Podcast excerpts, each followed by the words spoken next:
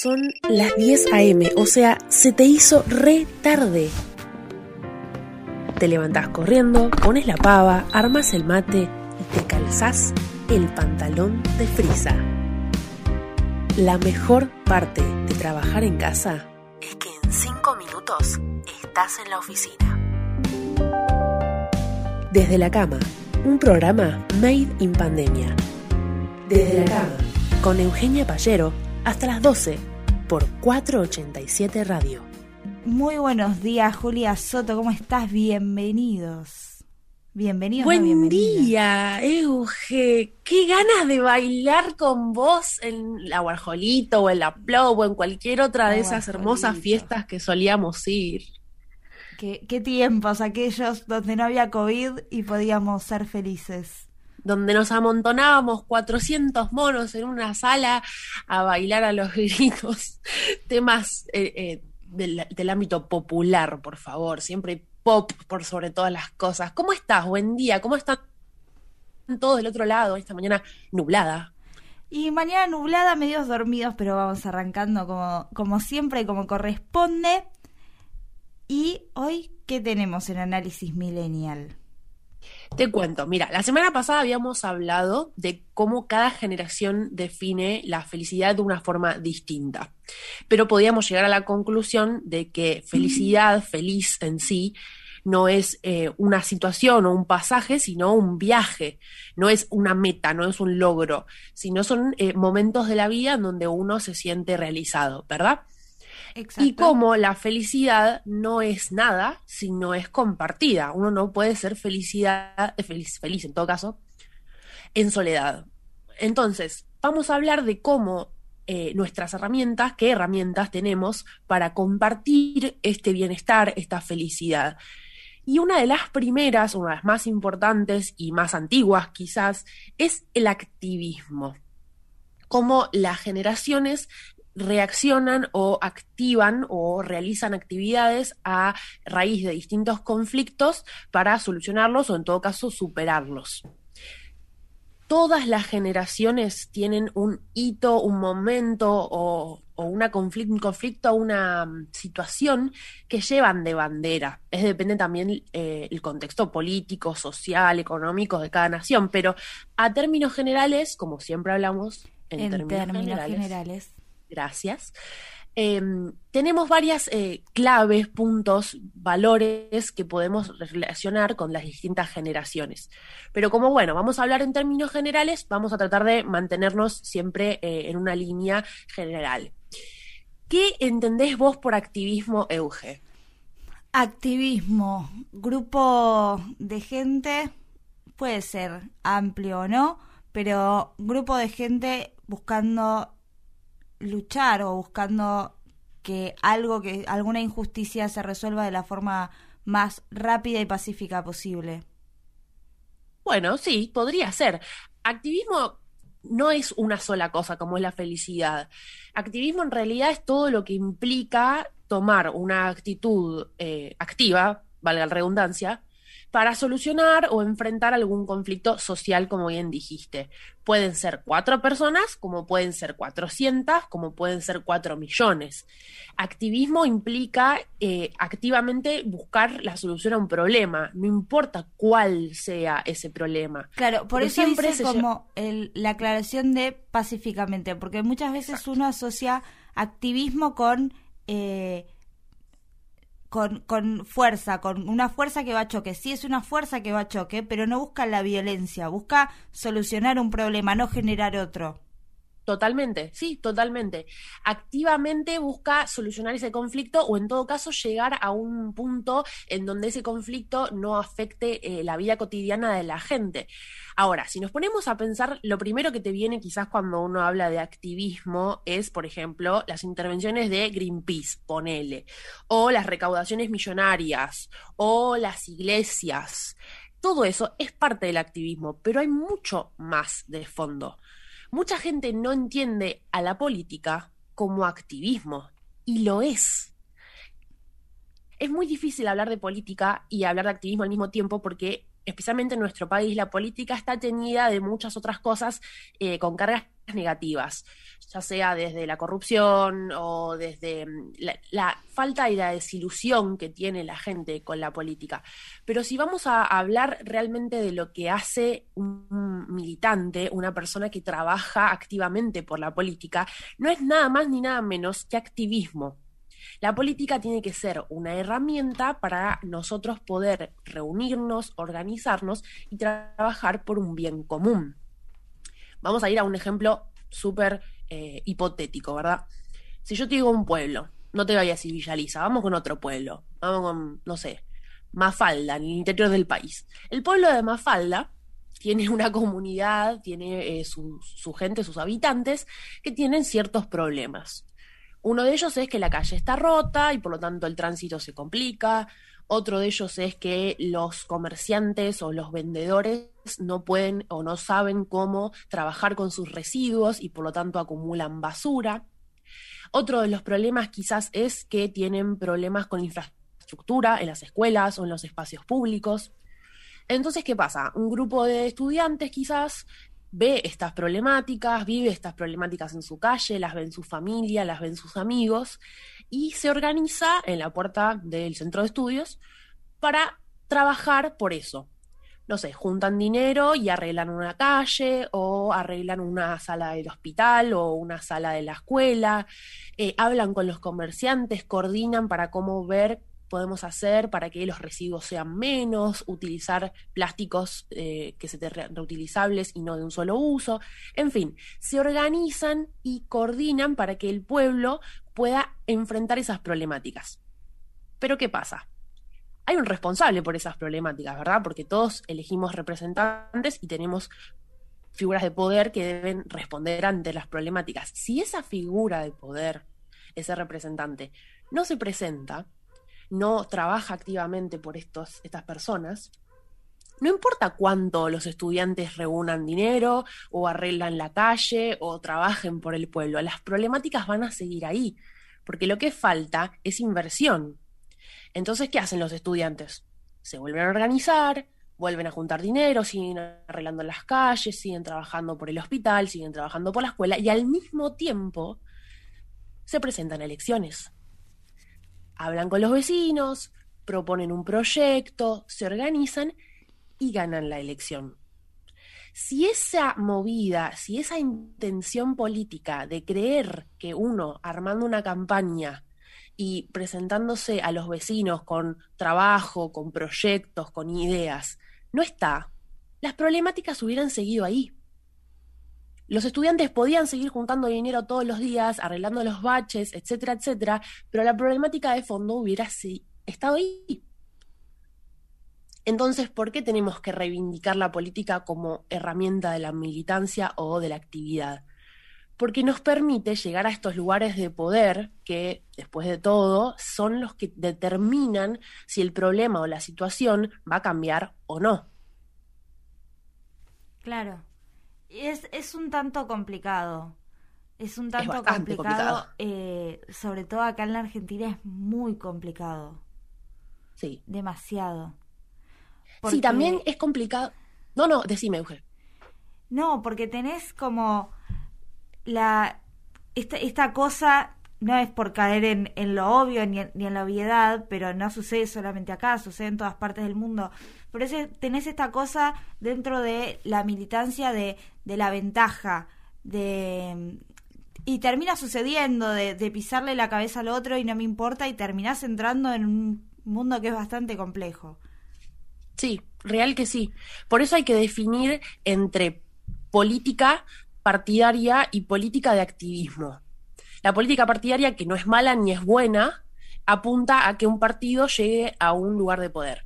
La política de activismo apunta a que un partido llegue a un lugar de poder para poder realizar un cambio real, hay diferencias. Por eso uno como ciudadano tiene la responsabilidad de no solo ir a votar cada dos años, sino de saber o de estar mediamente informado de quiénes son esas personas, esos sujetos que activamente realizan política y en todo caso si uno o no coincide con sus proyectos o sus ideas.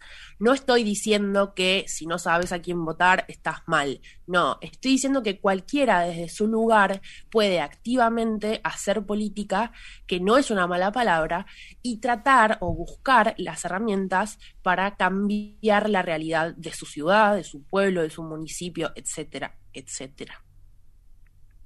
Otro concepto que está muy ligado a conceptos negativos de nuestro país y que había que definir un poquito mejor es la idea, el concepto de la limosna. Es un término bastante polémico porque, em, bueno, vamos directamente a la, a la raíz de por qué la polémica. Eva de Perón, nuestra ex primera dama, definió a la limosna como un placer de los ricos. ¿Por qué? Porque decía que el placer es el placer desalmado de excitar el deseo de los pobres sin dejarlo nunca satisfecho. Para eso, para que la limosna sea más miserable y cruel, inventaron la beneficencia. La limosna y la beneficencia son, para mí, ostentación de riqueza y de poder para humillar a los más humildes. Eso decía Eva.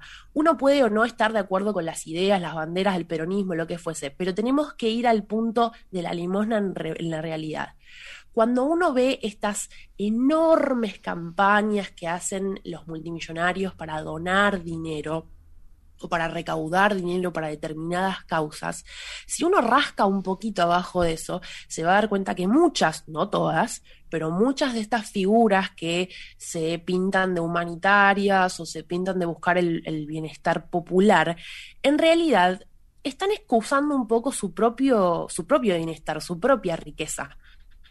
Vamos a poner un solo ejemplo. Jeff Bezos, el dueño de la empresa Amazon, o sea, una de las personas más ricas del planeta, del mundo, de todos, ¿eh? de todo el top ten del mundo, es una de las más ricas. ¿Por qué decimos que eh, si rascamos un poco abajo de esa figura nos vamos a dar cuenta de que hay algo mal? Esa gente convoca a donaciones, convoca a participar, a comprar cosas por, em, ¿cómo se dice?, las subastas estas millonarias para beneficencia. Pero si uno se pone a pensar, si esa persona de verdad pudiese repartir su riqueza, básicamente solucionaría el hambre en algunos de los países más pobres del mundo. Pero no lo hacen. Ahí basa esta crítica o este, este, este, complicado concepto que es la limosna. Limosna es dar un poquitito para sentirse bien y decir yo hice algo por el problema, cuando en realidad el problema de fondo sigue estando ahí. Todo esto viene desde el trabajo de las ONGs, las organizaciones no gubernamentales. No estoy diciendo que las, organizaciones no gubernamentales trabajen mal o sean negativas. Por el contrario, hay muchísimas organizaciones no gubernamentales en el mundo y en nuestro país que hacen un impacto real en las problemáticas que trabajan. Y que hay mucha gente que sinceramente pone su monedita y su granito de arena ayudando o queriendo ayudar a las problemáticas. Pero de fondo hay mucho más las ONG, se supone, si están declaradas como corresponde, pagan muchos menos impuestos, están exentos de un montón de declaraciones, están exentos de un montón de papeleos, cosas que una ONG no debe hacer y una empresa privada, por ejemplo, sí. Cuando vos vas al supermercado, ¿viste, Euge? Y estás en la caja y te dicen, ¿quiere donar cinco pesos de su vuelto para tal casa, por ejemplo, no sé, techo? Uno dice, si no dono, no estoy ayudando a un proyecto honesto, porque sabemos que Techo trabaja por darle vivienda a las personas que no lo Igualmente hace unos años acá en la Argentina hubo un problema con una de estas organizaciones no gubernamentales que se descubrió que era toda una mentira. No me acuerdo de qué cadena era en su momento, pero... Eh, hay mucho atrás de eso, hay muchísimas casas. Ahora, cuando uno está en esa situación de decir, mis cinco pesos pueden ayudar, obviamente que no está mal que lo hagas, no está mal que participes y que colabores, tampoco está mal que no lo hagas. Las empresas, los supermercados, las cadenas, sacan un rédito de esa donación, porque la donación no está hecha a tu nombre, está a nombre de ellos. Cuando Claro. las empresas grandes donan, exceden impuestos. Entonces ahí hay un beneficio. Si para vos la actitud que tomas activamente para solucionar un problema te da un rédito, deja de ser activismo. Si el rédito no está en solucionar los problemas reales para que los otros y la comunidad viva mejor, deja de ser activismo, pierde la esencia. Eso es un conflicto que tenemos todas las generaciones. Ninguna generación es más solidaria o menos solidaria que la anterior. Si bien hay eventos en la línea temporal que nos han eh, tomado o nos han puesto en situaciones en donde entendemos o tenemos más cercano la actividad solidaria, como por ejemplo en el año 80 que se realizó el Live Aid, que fue este recital que hablábamos justamente ayer, Ayer. porque, porque fue el día de la música rock. El Live Aid se pensó para ayudar a la comunidad, a, la- a los africanos que estaban pasando por una ola de hambre alucinante, o sea, terrible, se murieron muchas personas. Ahora, las bandas que fueron a participar de esto, ¿sacaron un crédito económico? No. Entonces, el concepto de solidaridad se mantiene fijo. Si esas Hubo- bandas hubiesen tenido algún hace- rédito, unos años Decime. cuando sucedió un tsunami en Haití, donde se hizo algo parecido, fueron muchísimos artistas de muchas partes del mundo donde dieron un recital esa noche para recaudar dinero. También. Ha habido montones de recitales en la, en la historia. Eh, la música tiene mucho que ver porque convoca. Cuando uno tiene una herramienta que convoca a la gente, de por sí ya tiene una suerte de poder, una suerte de plataforma. Y uno tiene que, como lo dijimos la otra vez que hablábamos de las redes sociales, uno tiene que ser consciente de qué comunica y qué replica a esa plataforma de gente que lo sigue justamente las bandas que fueron al Live Aid o que han ido a estos eh, conciertos de música popular para un bien benéfico público, eh, justamente buscan este, el bienestar público, un, un goal, un objetivo de ámbito popular. Si sacasen un crédito, si sacasen un- una paga o un efectivo, lo que fuese, pierde la esencia del trabajo comunitario y la cuestión social.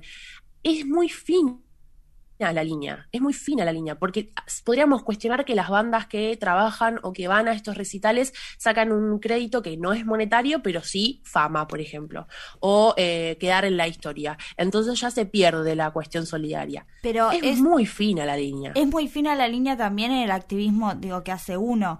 Porque, por ejemplo, uno puede participar activamente del ni una menos, digo, es, eso es un activismo en, masa, pero es un activismo. Y uno saca un rédito también de eso, digo, que la sociedad sea un poco más justa, es un rédito para uno mismo también, no es ah, solo el otro y uno sigue viviendo en la sociedad de siempre. Digo, el activismo se basa en eso, en que todos estemos un poco mejor. Totalmente, totalmente sí, estoy de acuerdo. Y de hecho me alegra mucho que hayas traído el Ni Una Menos, porque la semana que viene vamos a hablar del feminismo y de cómo la corriente feminista se fue moviendo a partir de las generaciones. Así que bueno, para concluir un poquito hoy, llegamos al punto de que ninguna ONG es buena o mala, ninguna actividad solidaria es buena o mala. La diferencia está en dónde está puesto el objetivo. Si está puesto en solucionar la problemática de fondo o simplemente en parcharla. Entonces tenemos que conocer como ciudadanos las herramientas que tenemos para hacer mejor de nuestra sociedad. Claro. Ah, te quedaste sin palabras. ¿eh? Sí, me quedé impactada. Bueno, si quieren saber más de esto, de la corriente, de la cuestión solidaria en las generaciones, este es el episodio número 8 del programa de Análisis Millennial que pueden encontrar en Instagram y en Twitter como arroba an-mi-podcast. Todos los episodios de la primera temporada ya están disponibles tanto en YouTube como en Spotify. Y si lo quieren buscar un poquito más fácil por ahí, porque no se acuerdan, igualmente ahora lo va a repetir, buscan en Spotify Análisis Millennial y los tienen todos ahí. Les juro que Correcto, aparecen sí. en la primera. Arroba an-mi-podcast. Es fácil. Es fácil. Ahí está, ahí la buscan eh, a Julia Soto y pueden entender y escuchar todo las veces que quieran hasta poder comprenderlo, entenderlo y saber un poquito más de qué es análisis millennial. ¿Qué es lo único bueno de laburar en casa? Los días de lluvia. Quédate escuchando desde la cama, acá en 487 Radio.